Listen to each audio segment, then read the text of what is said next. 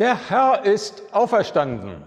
Er ist wahrhaftig auferstanden. So begrüßen sich Christen am Ostersonntag. Wir Christen begrüßen uns so am Ostersonntag und bezeugen uns damit gegenseitig, woran wir glauben, was ein wesentlicher Inhalt unseres Glaubens ist. Nun ist es natürlich so, dass wir eigentlich nicht so sehr an etwas glauben, sondern an jemanden. Ja, wir glauben nicht Lehrsätze über Gott, sondern wir vertrauen ihm, dem Vater, dem Sohn und dem Heiligen Geist, dem dreieinen Gott. Und doch kommt unser Glaube ja auch nicht ohne Lehre aus, ohne Inhalt aus. Wir glauben eben nicht an irgendeinen Jesus, den jeder irgendwie so füllen kann, wie es gerade irgendwie passt, sondern wir glauben an den Jesus, der für unsere Sünden gestorben ist, der begraben wurde und der auferstanden ist, der auferweckt wurde durch Gott nach der Heiligen Schrift.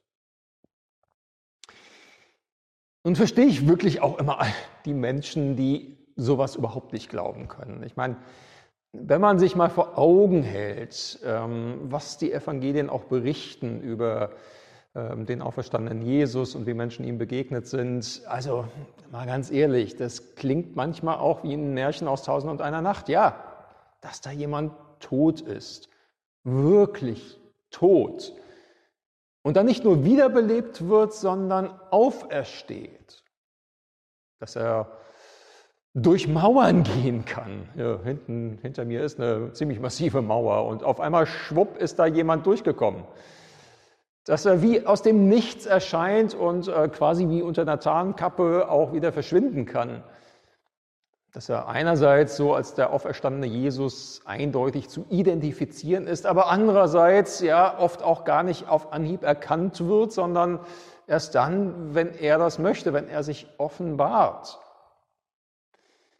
Also wenn mir jemand so etwas über Franz Müller aus Leverkusen-Schlebusch erzählen würde, mal ganz ehrlich, ich würde es nicht glauben. Aber bei Jesus aus Nazareth sage ich, ja, das glaube ich. Ähm, komisch, oder? Nun möchte ich mit Ihnen, mit euch heute ähm, und ja, auch an den zwei folgenden Sonntagen mal das große Auferstehungskapitel aus 1. Korinther 15 angucken. Und zwar heute wirklich auch unter diesem Sachaspekt, so nenne ich es mal. Ähm, was, was spricht eigentlich auch wirklich für die Glaubwürdigkeit der Geschichte von der Auferstehung? Ähm, ich sage mal gleich von vornherein, also ich kann natürlich kein wissenschaftlichen, hieb- und stichfesten Beweis dafür liefern, dass Jesus wirklich auferstanden ist. Soweit kommt man dabei nicht. Aber es gibt doch eine ganze Reihe von Indizien, die auch ganz sachlich dafür sprechen, dass das wirklich passiert ist. Ähm, und die mit, möchte ich mit Ihnen, mit euch bedenken, um damit zu zeigen, ja, man muss seinen Kopf, seinen Verstand auch nicht an der Garderobe abgeben, um die Geschichte von Ostern zu glauben, sondern es gibt gute Gründe, das zu tun. Das allein wird nicht reichen, aber man muss eben auch den Verstand nicht an der Garderobe abgeben. Also, das ist so das Feld, um das es mir heute geht. Und was ich dabei konkret machen möchte, ist, ich möchte zwei mögliche Geschichten mit Ihnen, mit euch anschauen. Zwei Geschichten, die damals wie heute erzählt wurden, um das Geschehen von Ostern, was irgendwie auch hieb- und stichfest ist, zu erklären. Es gibt ja so ein paar Dinge, die sind auch total unstrittig. Ja, Jesus ist gestorben, äh, war damals völlig unstrittig und gibt es auch heute sehr plausible Gründe, dass er nicht nur irgendwie äh, gestorben ist und äh, dann quasi in sein altes Leben zurückgekommen ist, sondern ja, dass da mehr war. Also er ist gestorben und das Grab war leer, die Leiche war weg. Ja, das war damals völlig unstrittig. Es gab nur zwei unterschiedliche Geschichten, um das zu erklären. Und die Jünger haben gesagt, ja, Jesus ist auferstanden. Gott hat ihn von den Toten auferweckt und ihn damit ins Recht gesetzt und damit auch gezeigt, dass die ganze Geschichte nicht nur irgendwie zufällig so passiert ist, sondern dass er tatsächlich für unsere Sünden gestorben ist am Kreuz. Das ist die eine Geschichte. Die andere Geschichte, die die Gegner Jesu erzählt haben, war, ähm, naja, die Leiche wurde geklaut. Es waren ja Wächter vor dem Grab und die haben die Geschichte in die Welt gesetzt. Naja, also als wir irgendwie schlafen und noch so einigermaßen im Tiefschlaf waren, sind die Jünger gekommen und haben die Leiche geklaut und haben diese Geschichte erfunden von der Auferweckung Jesu. Ähm, das waren damals die beiden Geschichten, also die zweite kann man nachlesen, Matthäus 28, und das ist bis heute sind das eigentlich die beiden Geschichten, die so erzählt werden. Heute nochmal manchmal ein bisschen ergänzt. Zum Beispiel davon, dass man sagt, naja, vielleicht waren es auch nicht die Jünger selbst, äh, die zwölf, sondern das ist vielleicht auch alles viel, viel, viel später so äh, erzählt worden, so als Legende, äh, viele Jahrzehnte später, als die ganzen Augenzeugen schon gar nicht mehr lebten. Und außerdem waren die Menschen damals ja auch viel leichtgläubiger als wir heute in unserem wissenschaftlichen Zeitalter. Ähm, also nochmal so ein paar Zusatzargumente, um zu zeigen, ja, das ist nicht wirklich passiert, sondern irgendwie Leiche weg und da wurde eine Geschichte erfunden. Das sind so die beiden Geschichten, die damals wie heute erzählt wurden. Auferstanden oder erfunden, die ganze Geschichte. So, und das möchte ich heute mit Ihnen, mit euch anschauen und vor allem mal die zweite Geschichte ein bisschen näher unter die Lupe nehmen. Könnte es wirklich sein, dass die Jünger die Leiche gestohlen haben und das alles erst viel später erfunden worden ist? Könnte das sein? Wie passt das zu den Fakten, die wir wissen? Und dazu möchte ich eben einen Text aus dem ersten Korintherbrief lesen, 1. Korinther 15, die Verse 1 bis 11 und das eben unter diesem Aspekt. Wie Glaubwürdig ist die Geschichte von Ostern, die wir erzählen als Christen. Jesus ist auch verstanden, wie glaubwürdig ist die mögliche andere Geschichte. Leiche wurde gestohlen und die Geschichte erfunden. 1. Korinther 15, 1 bis 11. Brüder und Schwestern, ich will euch auf die gute Nachricht hinweisen, die ich euch verkündet habe, schreibt Paulus. Ihr habt sie ja angenommen und sie ist euer fester Grund. Durch sie werdet ihr gerettet, wenn ihr an dem Wortlaut festhaltet, den ich euch verkündet habe. Wenn nicht, werdet ihr vergeblich zum Glauben gekommen. Was ich euch weitergegeben habe, habe ich selbst als Überlieferung empfangen. Und ich unterstreiche mal gleich das Wort Überlieferung, komme ich gleich darauf zurück, ist ein wichtiges Wort. Was ich euch weitergegeben habe, habe ich selbst als Überlieferung empfangen. Grundlegend ist, und jetzt kommt die Überlieferung, so eine Art Glaubensbekenntnis dass Christus für unsere Schuld gestorben ist, wie es in den Heiligen Schriften steht, dass er begraben wurde und dass er am dritten Tag auferweckt wurde, wie es in den Heiligen Schriften steht. Und dass er sich Kephas gezeigt hat, danach auch den Zwölf. Später seien ihm über 500 Brüder und Schwestern gleichzeitig. Die meisten von ihnen sind noch am Leben, einige sind aber auch schon gestorben. Danach hat er sich Jakobus gezeigt, schließlich allen Aposteln. Ganz zuletzt ist auch mir erschienen, also gleichsam einem Missratenen.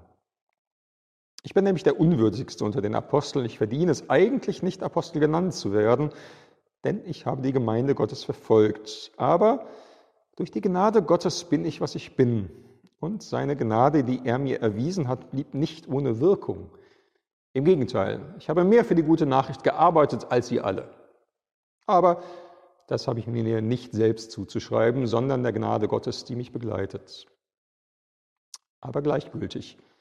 Ob ich es sage oder die anderen Apostel, das ist unsere Verkündigung und das ist der Glaube, den ihr angenommen habt. Soweit dieser Bibeltext. Zunächst mal habe ich gerade schon beim Lesen darauf hingewiesen, eine ganz wichtige Wahrnehmung.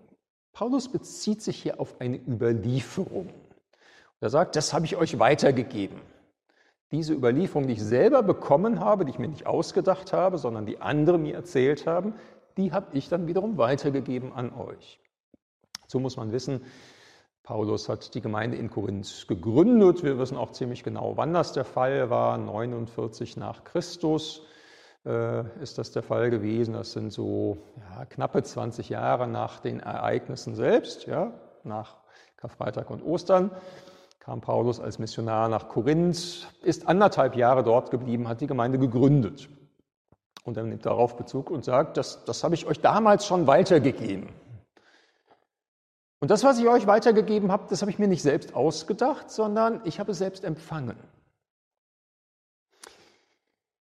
Und das ist wichtig. Das heißt, äh, das wurde vorher schon formuliert. Das wurde vorher schon ausformuliert. Es ist so eine Art Bekenntnis, was wir hier vorfinden. Ähm, es gibt ja so Glaubensbekenntnisse, die Menschen mal formuliert haben, um auf den Punkt zu bringen, was so zentraler Inhalt des Glaubens ist. Ich erinnere mal an das apostolische Glaubensbekenntnis. Ich glaube an Gott, den Vater, den Allmächtigen, den Schöpfer des Himmels und der Erde und an Jesus Christus, seinen eingeborenen Sohn, unseren Herrn. Ihr Sie kennt das, Sie kennen das vermutlich. Und so ein bisschen ähnlich funktioniert das hier auch. Da sind noch so ein paar Einsprengsel von dem, was Paulus wahrscheinlich hinzugefügt hat, aber er weist auf Bekanntes hin. Das habe ich euch doch schon beigebracht. Das haben wir auswendig gelernt quasi zusammen, als wesentliche Zusammenfassung dessen, wer Jesus ist damit ihr das nicht vergesst. Das ist die Überlieferung und die habe ich mir nicht ausgedacht, sondern das haben andere schon vor mir formuliert. Ähm, vermutlich ist das schon formuliert worden in der Urgemeinde, also ganz kurz nach den Ereignissen selbst. Es gibt so einen wesentlichen Hinweis darauf, nämlich steht drin als einer der Zeugen äh, der Auferstehung Kephas. Ich weiß nicht, ob Ihnen dieser Name geläufig ist ist eigentlich Petrus. Petrus ist ja ein Beiname, eigentlich hieß der Mann Simon, aber Jesus hat ihn Petrus genannt, weil das der Fels ist, auf dem er seine Gemeinde bauen will. Und Petrus heißt auf Griechisch Fels.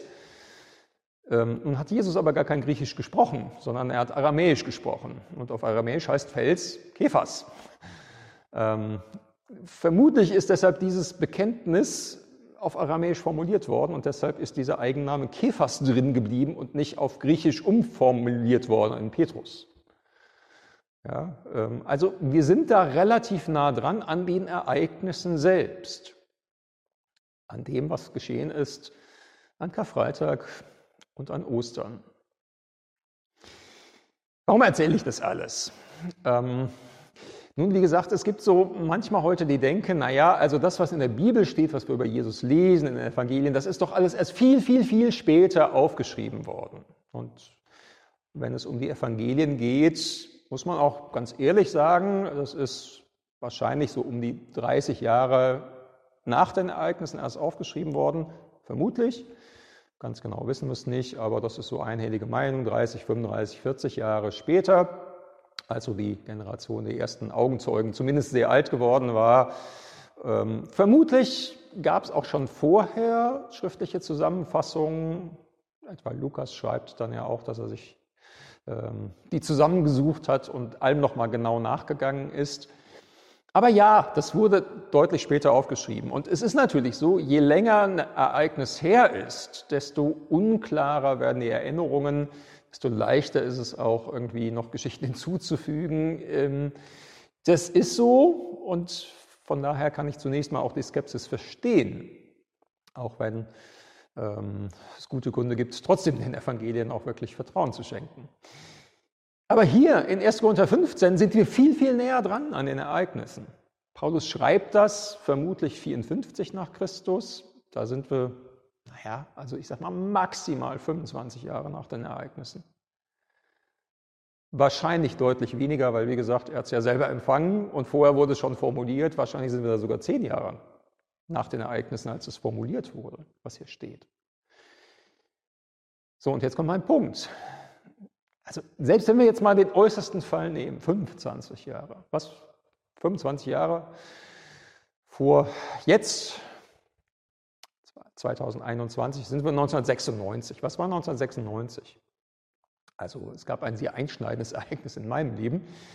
Äh, meine Frau und ich haben uns befreundet. Wir kannten uns schon vorher, aber ähm, ja, nur sehr auf Abstand. Und da haben wir uns näher kennengelernt und befreundet. Und ich weiß noch sehr genau, wie das war. In vielen Details. Und manche Menschen, die damals irgendwie dabei waren, das begleitet haben, können auch noch ihren Teil zur Geschichte beitragen. Aber vor allem ich, klar, und meine Frau, weil es so einschneidend war. Und ich kann die Geschichte erzählen und ich habe sie auch immer und immer wieder mal erzählt. Und das ist nicht irgendwie das Märchen aus Tausend und einer Nacht äh, in einem fernen Ort vor langer, langer Zeit, sondern ich weiß noch, wie es war. Ich kann das jetzt noch hochfahren, besser als manches, was ich gestern erlebt habe, weil es so einschneidend war. Die Auferstehung Jesu war ein völlig einschneidendes Ereignis. Und wir sind 25, wahrscheinlich viel weniger Jahre dran. Und da kann man schon sagen, naja, also diese Überlieferung, der kann man schon Vertrauen schenken. Wir sind nah dran und es spricht viel dafür, dass die, die das zusammengefasst haben, genau der Meinung waren, ja, so war es und sich erinnern konnten. Also, wir sind relativ nah dran an den Ereignissen. Aber es ist natürlich auch nochmal die Frage, wie glaubwürdig sind eigentlich die Augenzeugen, die behaupten, dass Jesus auferstanden ist. Also wenn man jetzt mal so ein bisschen systematisch guckt, was steht denn da drin? Äh, sind sechs Menschen oder Menschengruppen. So, steht Vers 5, dass er sich Kephas gezeigt hat, also gemeint Petrus, wie gesagt. Danach auch den zwölf, zweite Gruppe. Später seien ihnen 500 Brüder und Schwestern gleichzeitig. Die meisten von ihnen sind noch am Leben, einige sind aber auch schon gestorben. Danach hat er sich Jakobus gezeigt, vierte Person oder Personengruppe. Schließlich allen Aposteln, fünfte Gruppe. Und schließlich ist er auch mir erschienen, also gleichsam einen Missratenen, sechs Personen oder Personengruppen zählt Paulus hier auf. Und wir gucken nicht ganz alle an, aber doch eine Reihe von ähm, Gruppen. Und vergleichen das auch mal mit den Berichten, die, wir in den Evangelien finden. Das ist ja auch nochmal interessant. Wie gesagt, hier sind wir zeitlich näher dran an Ereignissen als die Evangelien, so jedenfalls einhellige Meinung in der Wissenschaft. Zunächst einmal eine Wahrnehmung zu dieser ganzen Aufzählung. Was ist eigentlich die Übereinstimmung zwischen all diesen Menschen, die hier aufgezählt werden? Naja, es waren alles Juden. Alle, denen Jesus nach seiner Auferstehung begegnet ist, waren Juden. Das ist jetzt nicht so super erstaunlich, kein Wunder. Jesus hat Israel, zumindest als er erwachsen war, kaum verlassen, soweit wir wissen. Also als Säugling war er ja mit seinen Eltern Flüchtling in Ägypten aber später wieder heimgekehrt und in seiner Zeit, seiner, der Zeit seiner öffentlichen Wirksamkeit war er fast ausschließlich in Israel und seine Jünger waren auch alles Juden. Insofern jetzt auch nicht super überraschend, dass er sich eben auch den Menschen gezeigt hat, die ihm am nächsten standen und das waren nun mal seine Jünger. Trotzdem ist das interessant und wichtig. Warum? Es wird heute gerne behauptet, die Menschen damals seien ja viel leichtgläubiger gewesen als wir heute in unserem wissenschaftlichen Zeitalter und wären viel schneller als wir von so etwas zu überzeugen gewesen wie eben der Auferstehung. Das klingt irgendwie auch einleuchtend. Das Problem ist nur, es stimmt nicht. Und zwar gerade nicht bei den Juden. Es gab Juden, die an eine Auferstehung der Toten glaubten. Kann man nachlesen, auch im Neuen Testament. Bei den Pharisäern etwa ist es so, ähm, die glaubten an eine Auferstehung der Toten am Ende der Zeiten. Sie glaubten, dass Gott am Ende aller Zeiten, wenn die ganze Geschichte zu Ende ist, alle Toten auferwecken würde, ja, und dann eine neue Welt käme. Das war so die eine Gruppe. Es gab aber auch eine andere Gruppe, die Sadduzäer etwa, kann man in Lukas 20, 27 bis 40 zum Beispiel nachlesen. Ähm, und die haben gesagt, es gibt keine Auferstehung der Toten. Dieses Leben ist alles, was wir haben. Diese beiden Perspektiven gab es. Entweder es gibt eine Auferstehung und dann aber gleichzeitig für alle, oder es gibt keine Auferstehung für niemanden. Und das ist der Punkt. Niemand, aber auch wirklich niemand hat damit gerechnet, dass mitten im Lauf der Geschichte ein Mensch allein auferstehen würde. Das war völlig undenkbar in ihrem religiösen Denken. Und das kann man auch nachvollziehen, wenn man die Evangelien liest. Jesus hat ja mehrfach angekündigt, dass er sterben und auferstehen würde. Und jedes Mal steht dabei, sie verstanden es aber nicht. Ja, warum verstanden sie es nicht? Weil, weil das überhaupt nicht kompatibel war zu ihrem Denken. Wie gesagt, ihr Denken war, also entweder stehen alle am Ende der Zeiten auf oder keiner. Und Jesus als erster und bisher einziger im Laufe der Geschichte, und die Geschichte geht noch weiter, das passte gar nicht zu ihrem Denken. Und deshalb kann man mit Sicherheit sagen, also leichtgläubiger waren die Jünger mit Sicherheit nicht als wir heute, eher im Gegenteil. Für sie war es noch schwieriger zu begreifen, dass Jesus wirklich auferstanden sein soll. Wenn man das insgesamt jetzt nochmal anguckt, diese ganze Aufzählung von diesen sechs Personen und Personengruppen, fällt noch was auf. Wenn man mal die Evangelien daneben legt. Ähm, also waren alles Juden und fast alles Männer, die hier aufgezählt werden. Bei den 500, denen Jesus auf einmal erschienen ist, da waren auch Schwestern, also ähm, Christinnen dabei. Ähm, so, wenn man jetzt aber die Osterberichte liest, stellt man fest, naja, also die ersten, denen Jesus nach seiner Auferweckung durch Gott begegnet ist, waren Frauen. Ähm, wenn man die vier Evangelien mal hintereinander liest, die Auferstehungsberichte, nach Matthäus 28 ist Jesus Maria aus Magdala und der anderen Maria zuerst begegnet. Nach Markus 16 war noch eine weitere Frau namens Salome dabei. Lukas 24 äh, werden aufgezählt Maria aus Magdala, Johanna und Maria, die Mutter des Jakobus und weitere Frauen. Und in Johannes 20 lesen wir nur von Maria aus Magdala, der Jesus begegnete. Ähm, ist schon irgendwie auch merkwürdig, dass die Berichte sich da unterscheiden. Ähm, Maria aus Magdala ist überall dabei. Vielleicht war es auch wirklich eine etwas größere Gruppe, sogar wie Lukas es anzudeuten scheint. Und äh, von den Evangelisten wusste das nicht jeder, wie viel es insgesamt war, sondern hat nur die dargestellt, die, ähm, von denen sie das sicher wussten und die anderen rausgelassen. Wäre jetzt so meine Erläuterung dafür oder meine Erklärung dafür. Aber egal. Jedenfalls immer Frauen. Und Maria von Magdala auf jeden Fall dabei. Tja, und hier kommen sie nicht vor. Es kommt seit 15 keine Frau genannt und das waren doch die ersten. Wie kommt denn das? Naja, so verrückt und unfair das sich für uns anhört, ähm, das Wort einer Frau als Augenzeugin galt in der damaligen Männerwelt nichts. Ähm, ja, es war so. Es hatte keinerlei Beweiskraft, etwa vor Gericht. Also Männermeinung war, also Frauen reden viel, wenn der Tag lang ist. Äh, und ihren Wahrnehmungen kann man eh nicht trauen. Und offenbar ist dieses Glaubensbekenntnis entsprechend formuliert, dass die Frauen höchstens eine Nebenrolle spielen. Finde ich zwar doof, aber aus damaliger Sicht vielleicht auch ein Stück verständlich. Also gerade wenn man es Leuten kommunizieren wollte, die dem Glauben noch fernstanden, hätten sie vielleicht gesagt, was, eure besten äh, Augenzeugen für die Auferstehung sind Frauen? Na komm, vergiss es. Vielleicht wäre das die Reaktion gewesen, vielleicht wurde es deshalb weggelassen. Die Osterberichte in den Evangelien dagegen erzählen uns von den Frauen. Und das ist jetzt schon nochmal wichtig.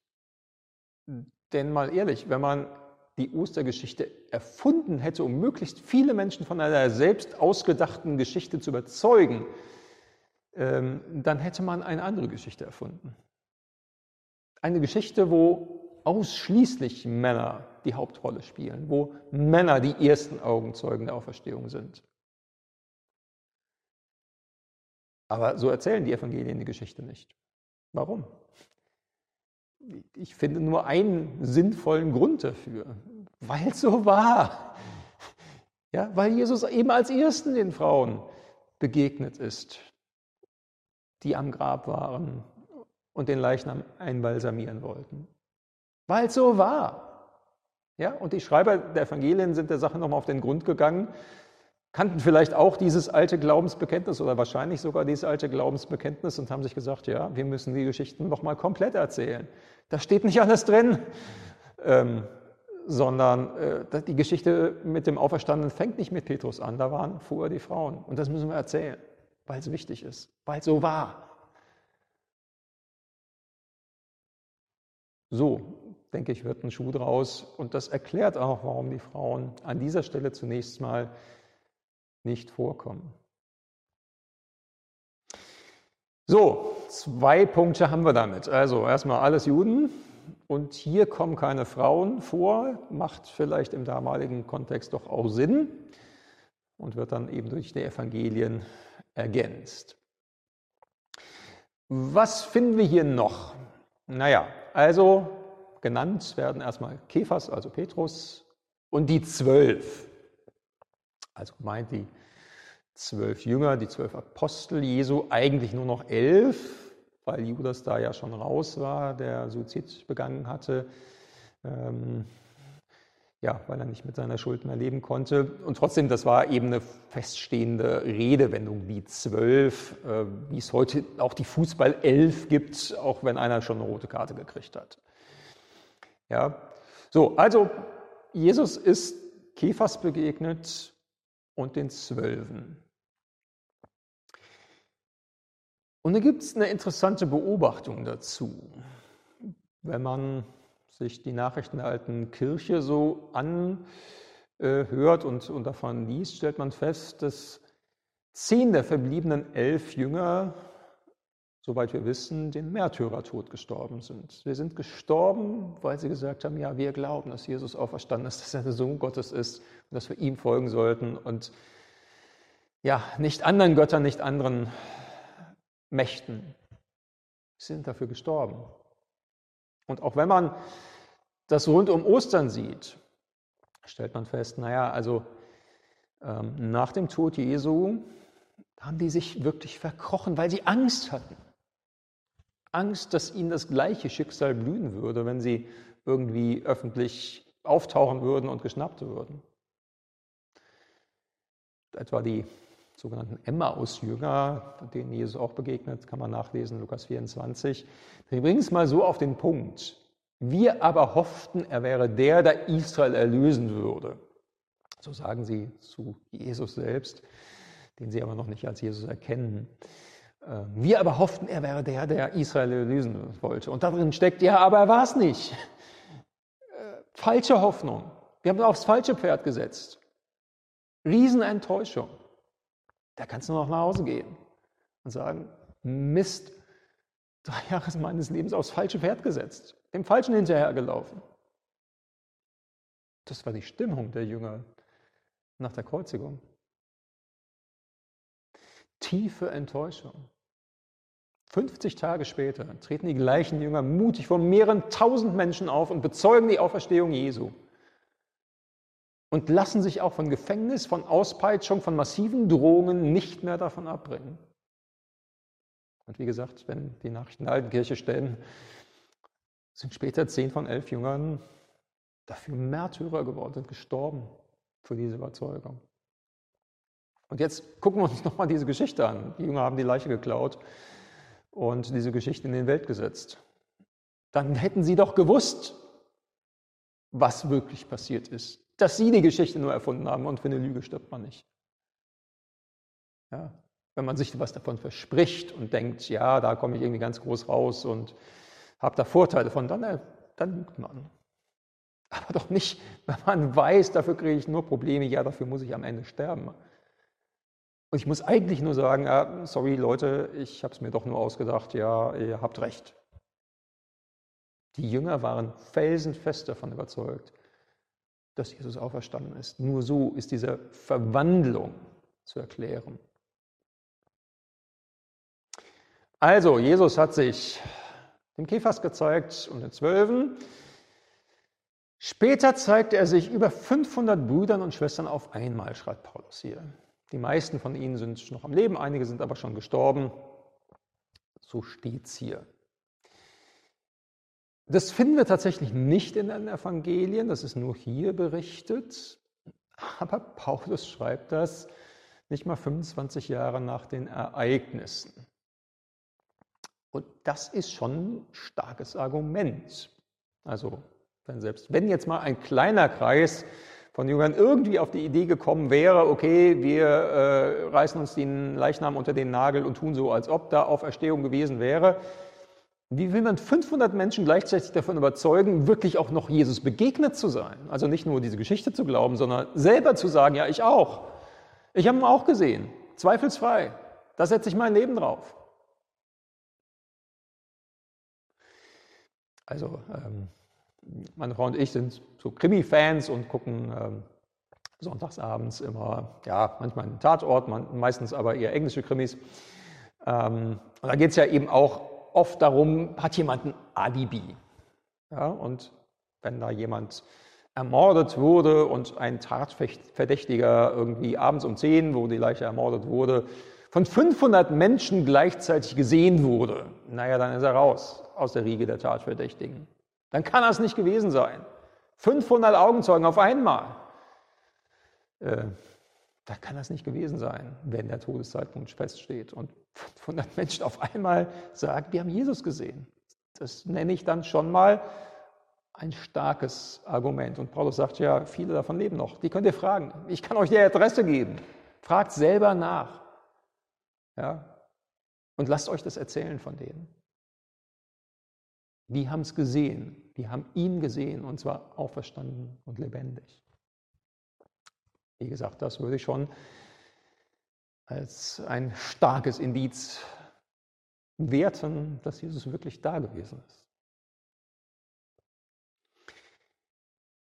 Und noch einer kommt in dieser Aufzählung der Zeugen des Auferstandenen vor, der interessant ist. Ähm, und das ist der Jakobus wird an fünfter Stelle genannt. Später spricht Paulus noch von sich, aber das war deutlich später dann auch und nochmal eine ganz andere Geschichte.